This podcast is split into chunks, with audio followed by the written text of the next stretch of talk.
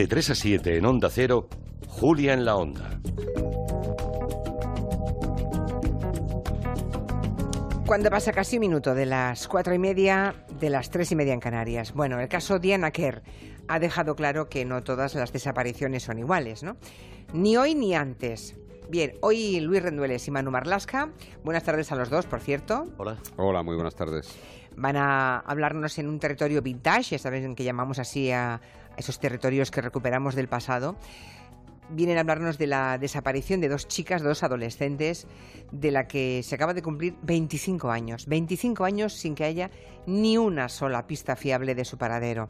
Bueno, ni hoy ni cuando desaparecieron que es más preocupante, ocuparon grandes espacios en los titulares de la prensa, ni en los programas de televisión. Son Virginia y Manuela, una 13 años, la otra 14, dos adolescentes. Bueno, su rastro se perdió en Reynosa, en Cantabria, en 1992.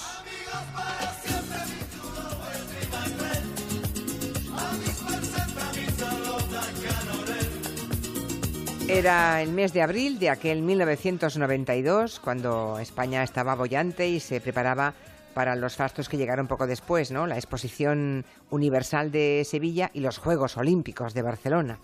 Bien, pues en aquel año, en Aguilar de Campo, en Palencia, vivían dos chicas, dos adolescentes llamadas Virginia Guerrero y Manuela Torres. Exactamente. Virginia tiene en ese momento 14 años, Manuela tiene 13 y son amigas inseparables. Eh, las dos son estudiantes, bueno, regulares nada más. Y ese 23 de abril de 1992, Virginia le pidió a su madre dinero para, según dijo, según le contó a su madre, porque quería comprarle una tarta de cumpleaños a una amiga que celebraba una fiesta precisamente por su cumpleaños allí mismo, en su pueblo, en Aguilar de Campo. Lo que pasa es que no fueron a esa fiesta de cumpleaños. Y ya habían hecho esto más veces, ¿eh? que pedirle dinero a los padres con cualquier excusa para, con ese dinero, irse de juerga. Lo que hicieron fue irse a bailar a una discoteca de Reynosa, en Cantabria, que está a unos 30 kilómetros más o menos de su pueblo. Parece que llegaron hasta allí en tren, pero no está demasiado claro. Lo que sí que hay es varios testigos que las ven, que las identifican plenamente, sin ningún género de dudas, en una discoteca que por aquel entonces se llamaba Cocos y luego en una zona de bares de Reynosa. Ya entrada la noche, el rastro de ella se perdió y se perdió hasta hoy. ¿Y quiénes fueron las últimas personas que las vieron? Imagino que se sabrá algo de lo que hacían o dónde estaban cuando desaparecieron. Los últimos al menos que las vieron. El caso es que las investigaciones no empezaron mal y encontraron testimonios bastante sólidos. ¿eh? Virginia y Manuela decidieron volver a casa, a Aguilar de Campo, haciendo autostop, que era muy frecuente entre los adolescentes españoles en aquel momento. Siguió siendo frecuente hasta que meses después, en, octubre del 92, tres adolescentes de Alcácer, Toñi, Miriam y Desiree, desaparecieron y fueron asesinadas cuando hacían también. Sí, yo creo que las historias de Toñi, Miriam y Desiree, las chicas de Alcácer, nos cambiaron ¿eh? a toda una generación, efectivamente. El caso es que volvían, eh, Virginia y Manuela volvían a Aguilar de Campo haciendo autostop. Una vecina del pueblo, de su pueblo, pasó por delante de ellas, no las pudo recoger en el coche porque llevaba el coche lleno de gente. Y hubo otros testigos en su día que contaron que las dos chicas se subieron finalmente a un coche blanco que paró cuando estaban delante de la fábrica de galletas Cuétara en Reynosa. Se investigó, se buscó mucho ese coche blanco, pero no dio ningún resultado. O sea, por lo que decís, eh, sí que había datos suficientes para al menos tener un, punto de partida, ¿no? Un hilo del que tirar, por donde empezar. Sí, sí, sí, sí, claro que lo había. Lo que pasa es que recordemos, y ahora cuesta probablemente eh, viajar hasta ese tiempo, recordemos, digo, que era 1992 y las desapariciones no tenían ni mucho menos, ni mucho menos el trato que tienen ahora. En aquella época se repetía en los cuarteles de la Guardia Civil y en las comisarías una frase de que una frase que era prácticamente una constante de que había que esperar 24 o 48 horas para comenzar a buscar a alguien. Eh, algún día hemos dicho, alguien lo comentó aquí y algún día creo que dijisteis que ahora se hace exactamente lo contrario, que hace muchísimo tiempo que eso no funciona, aunque hay personas que se han quedado con esa frase grabada en el disco duro y siguen pensando que hay que esperar un día o dos. Bueno, es que llegaron a salir responsables policiales diciendo que había que esperar 48 horas en su día. Pues Todo lo contrario, cuanto antes mejor, sin perder un instante. De, ¿eh? hecho, y volvemos a la desaparición más mediática que es la de Diana Kerr, eh, si la denuncia se presentó a las 7 de la mañana, creo recordar, a las 12 de la mañana ya estaba siendo tratada como una desaparición de alto riesgo, como una desaparición inquietante. Es decir, cinco horas bastaron para que la Guardia Civil lo considerase como tal, ¿no? Bueno, cuando las familias de Manuela y de Virginia acudieron a la Guardia Civil a denunciar la desaparición de las chicas, se encontraron con respuestas del tipo ya volverán cuando acabe la juerga, se habrán ido por ahí, ya regresarán Y lo cierto es que hoy una desaparición como la de esas adolescentes, como la de dos chicas de 13 y 14 años, sería considerada de alto riesgo prácticamente desde el minuto uno. Claro, desde el minuto uno. Eh, ¿Cómo eran estas dos chicas? ¿En, qué entorno vivían? ¿Cómo, ¿Cómo era su vida? Virginia Guerrero formaba parte de una familia, eran cuatro hermanos, una familia de allí, de Aguilar de Campo, es una localidad de 8.000 habitantes que dependía casi en su totalidad de la fábrica de galletas Fontaneda que había en el pueblo. Sí. Y Manuela, su amiga Manuela Torres, que era hija única, había llegado allí unos años antes, venía de, de Francia, de Aix-en-Provence. Su padre José era un malagueño que había migrado a Francia, trabajaba allí como vigilante de seguridad en un centro comercial. Su madre Karima era, era parisina, era francesa, pero procedía de una familia de Aguilar de Campo, una familia de migrantes españoles. Así que cuando la pareja, los padres se separaron, ella se mudó con su hija, con Manuela, a Aguilar de Campo. Y en Aguilar, en ese pueblo conocido por esa fábrica de galletas que hoy está Mm. cerrada, creo, ¿no? Sí. Sí. Pues Manuela y Virginia, nuestras protagonistas de hoy, se convirtieron en amigas inseparables, ¿no? Completamente inseparables. Eh, Manuela no fue muy bien aceptada en el colegio porque ella, mm, como decía Luis, eh, vino de Francia ya mayor, es decir, no, no estaba desde pequeñita en ese colegio y no fue muy bien aceptada allí, así que Virginia se convirtió pronto en su mejor amiga, incluso en su refugio. Una dormía en casa de la otra con frecuencia, pasaban muchas noches juntas, entre semana también, y se iban juntas desde casa de una o de la otra al colegio. No eran buenas estudiantes, como te decía antes, pero tampoco eran unas chicas especialmente problemáticas, eran sencillamente pues adolescentes. Adolescentes, chicas de 13 y claro, 14 sí. años. Las primeras pesquisas de la Guardia Civil de Palencia, de hecho, descartaron que su desaparición tuviese algo que ver con su vida personal, con algún problema con sus padres, con algún novio, con algo. No, no, no. Lo Nada de descartaron nada. casi del primer momento. Manuela era más echada para adelante, más extrovertida, más valiente, más abierta. Virginia, sin embargo, porque seguramente porque su entorno familiar era más convencional, digamos, era una persona, bueno, pues más cauta, ¿no? Menos echada para adelante. ¿Y mm, por dónde fueron esas investigaciones?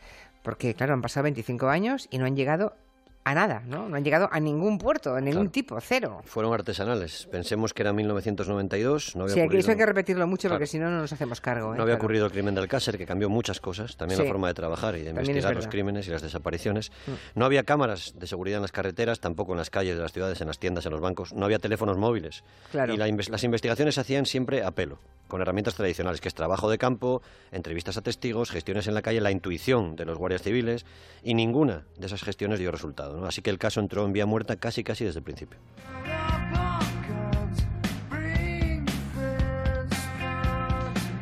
Recordando un territorio negro de hace 25 años, en la época en la que Nirvana triunfaba con esta canción.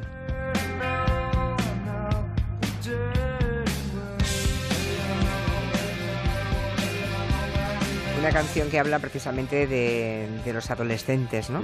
¿Por dónde se buscó a Manuela y, y Virginia? Físicamente, geográficamente, ¿dónde la buscaron? Se la buscó por muchísimos sitios, eh, especialmente después de que el caso apareciese en, bueno, en lo que era prácticamente una, el, el más exitoso programa de la época, el programa Quién sabe dónde, el programa de Paco Leguatón. Salió el caso de Virginia y Manuela, estuvieron allí las familias y a partir de ese momento se dispararon los avistamientos. ¿no?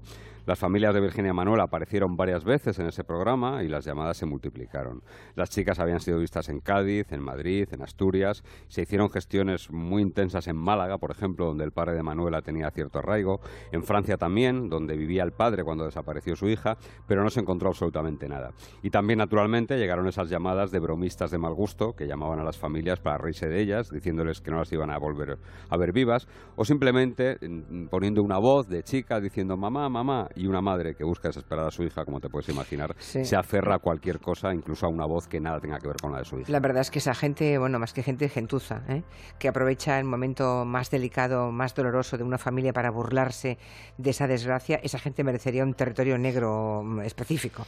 Pero, en fin, alguno de esos avistamientos que, motivó que salieran los padres por televisión con Paco Laboatón tuvo algún viso de ser creíble, verosímil? Sí, sí que hubo algunas pistas a, los que, a las que la Guardia Civil o la- incluso la familia de Virginia, que participaron mucho en la búsqueda, dieron credibilidad. Los hermanos de ella, de Virginia, viajaron incluso hasta Asturias para comprobar, por ejemplo, una llamada que la situaba ya a las dos, sanas y salvas, vivas, en Asturias. Y efectivamente encontraron a dos adolescentes fugadas de sus casas, pero no eran Virginia ni Manuela. ¿no? Pensemos que en aquella época tampoco había redes sociales. Claro. Las familias de las chicas apenas tenían fotografías de ellas, así que ni siquiera se pudo hacer una difusión masiva de imágenes de las dos desaparecidas. Qué distinta, ¿eh? La búsqueda hace 25 años de dos desaparecidas de lo que hoy conocemos, ¿no? De cómo hoy se vive. Imagino que la desesperación aumentaría a medida que pasaban pasaban, no digo ya las semanas o meses, sino los años y que no había ni un solo dato, como si se las hubiera tragado la tierra de estas dos chicas de Virginia y Manuela. Ni uno solo, así es. La investigación prosiguió de manera callada, de manera muy rudimentaria, muy artesanal, como te decía Luis antes. La Guardia Civil buscó, por ejemplo, a Manuela y a Virginia en muchos clubes de alterne, de la zona y de fuera de la zona, por si hubiesen sido víctimas de una red de trata de seres humanos, lo que en aquel momento no era tan extraño, ¿eh? no era tan raro. Pero es que ni siquiera existía una base de datos, por ejemplo, para cotejar el ADN de sus familiares con restos humanos aparecidos, con restos humanos encontrados. Eso llegó, creo que fue en el año 96 o algo así, con el proyecto Fénix.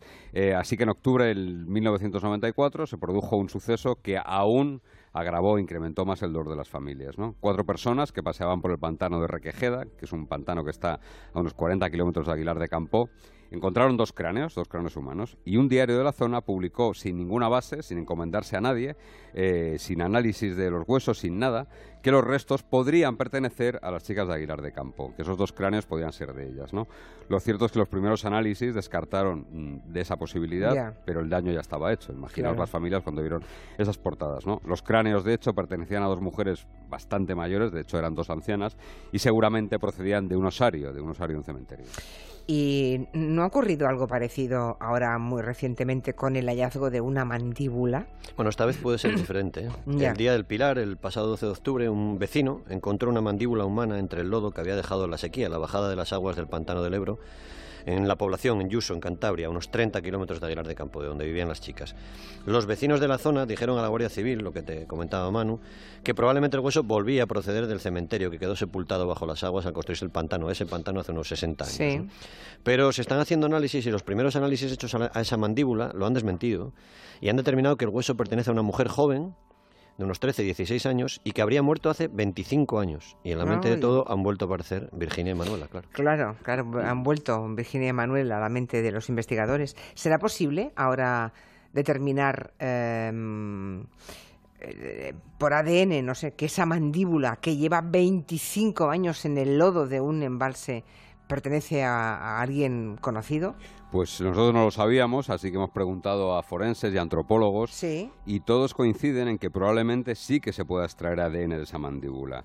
Aunque no se conservan muelas, que recordemos es la parte del cuerpo humano que mejor conserva nuestra huella genética, la raíz de la muela concretamente, aguanta temperaturas eh, de cientos y cientos de grados eh, y, y, conserva el ADN, pero esa mandíbula tiene dientes y es probable que de ahí o del propio hueso de la mandíbula se pueda obtener ADN válido. Además, el lodo, el lodo en el que estaba enterrada la mandíbula, ha podido hacer de elemento conservante para ese ADN. ¿no? En cualquier caso, mm, la prudencia nos tiene que guiar en este caso, como en casi todos, y las familias de las chicas ya han pedido también esa prudencia a la espera de esos análisis forenses que determinen el origen de esa mandíbula. No me extraña, porque en estos 25 años habrán acumulado todo tipo de episodios de de todo tipo de frustraciones, de, de, falsos positivos, de especulaciones, ¿no? Sí, hubo Porque la esperanza nunca debe perderla. Un... Seguro que los padres nunca pierden la esperanza, ¿no? Hubo una vez, ni siquiera pueden empezar el duelo muchas veces. Ya, ya, no, claro, eso, eso, es terrible. Sí, hubo Un, un, episodio frustrante, imaginamos, en el año 97. Un joven ocupa fue a la policía y contó que había visto a Virginia y a Manuela, que vivían las dos en una comunidad punky en Madrid. Y él lo que explicaba es que Virginia estaba prácticamente igual a la única foto que se había difundido de ella cuando había desaparecido, pero que Manuela estaba muy cambiada y, y dio a la policía datos muy precisos. Dijo que la chica llevaba el pelo ahora muy corto, que estaba teñido de azul y que tenía un mechón blanco. Con esas indicaciones, la policía elaboró unos retratos robot eh, de, con las indicaciones que les dio este chico, que sin duda parece que acudió de buena fe. ¿eh? No se trataba de un bromista ni de nadie en busca de su minuto de fama. ¿no? Los retratos fueron muy rudimentarios, con las herramientas que había hace más de 20 años, y ahora, vistos ahora, provocan casi casi hasta, hasta cierta risa. ¿no? Lo cierto es que la policía localizó finalmente a esas chicas de las que hablaba el Ocupa, pero una vez más no eran Virginia y Manuela. O sea, existían, pero no eran existían, ellas. Eso es. De las que a partir de entonces no se volvió a tener ni una sola pista fiable y de esto hace ya 20 años. Bueno, y ahora pasados 25 años, ¿cómo, cómo viven esas familias? Lo que decíais del duelo, ¿cómo, cómo sobreviven familias eh, que un día se despiden a media tarde de sus hijas y que nunca más aparecen y, y pasan 25 años?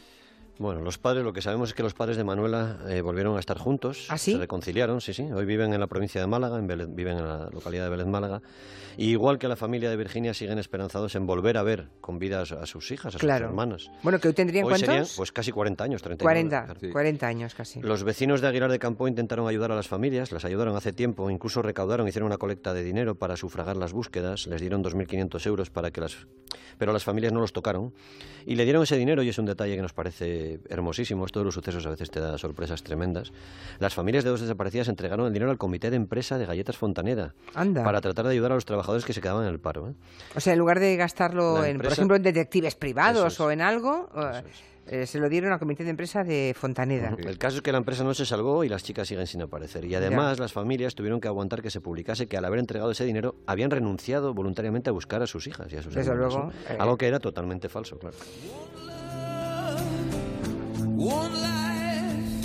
Los famosos haters, ¿eh? que siempre han existido. No habría redes sociales en la época, pero tienen que aguantar eso. O sea, tienen un gesto magnánimo, generoso, y aún tienen que soportar esos, mm, fin, esos comentarios impresentables. El caso es que han pasado 25 años de la desaparición de Manuela y Virginia, eh, que era también el año en el que U2 triunfaba con esta canción tan bonita, ¿no? con One. Nos viene bien la música porque eso nos ayuda a situarnos en el tiempo, ¿no? De pronto dices, uy, esta canción, ¿cuánto tiempo? Bueno, pues el mismo que dos adolescentes desaparecieron para siempre. Ahora judicialmente, ¿cómo está el asunto? ¿Sigue la búsqueda? Esto No, ya está nunca- archivado. Nada, el nada, juzgado de Cervera de Pisuer- eh, de Pisuerga anu- archivó a principios de este siglo el caso de manera provisional y esto no quiere decir, ojo, que si hubiese alguna pista nueva y fiable no se puede reabrir el caso, ¿no? Pero recordemos algo muy importante. Si hubiese alguna responsabilidad criminal, un culpable de esta desaparición, ya no se podría hacer nada contra él porque el caso habría prescrito. No. ¿eh? En cualquier caso, lo que esperan las familias de Manuela y de Virginia y nosotros también es que las dos chicas regresen algún día, ya convertidas, como te decía antes Luis, en mujeres de casi 40 años. Y ojo que no sería la primera vez que pasa esto. En León, Mike- Naika Méndez regresó a su casa 11 años después de desaparecer, un poquito después de Manuela y Virginia. Ella desapareció en agosto de 1992. Ojalá, imagino que los padres siempre tendrán esa, esa esperanza, ¿no? Porque, claro, algún caso hay, ¿no? Esta chica que me contáis volvió después de 11 años a su casa y, y ¿qué contó? ¿Qué, ¿Qué explicación les dio? Ella tenía, Naika tenía 16 años, desapareció en su casa en Maga de Arriba, en León. Fue a estudiar a casa de una amiga, había suspendido algunas asignaturas, a- aquel verano le habían quedado varias asignaturas para septiembre, y nunca más se supo nada de ella hasta que la noche de Halloween, en 2003, 11 años después, apareció en taxi en, en la puerta de su casa. Como no había nadie, estuvo esperando allí sentada hasta que llegó su hermana, a la que, como te puedes imaginar, casi le da algo. Bueno, imagínate. Jamás ha explicado de puertas afuera qué hizo en, en aquellos 11 años. Bueno, no lo sabremos nosotros, pero imagino que la familia sí. Sí, Sí, sí, sí, la familia sí que La familia debe saberlo, pero no ha trascendido ni... ni en fin. No, la familia no lo quiere contar, Naika tampoco. Ah, De aquella estuvimos en- precisamente allí en Maga de Arriba tratando de, de- de saber qué había pasado en esos 11 años y, y ella y su familia prefirieron guardar silencio, que bueno, que respetamos naturalmente.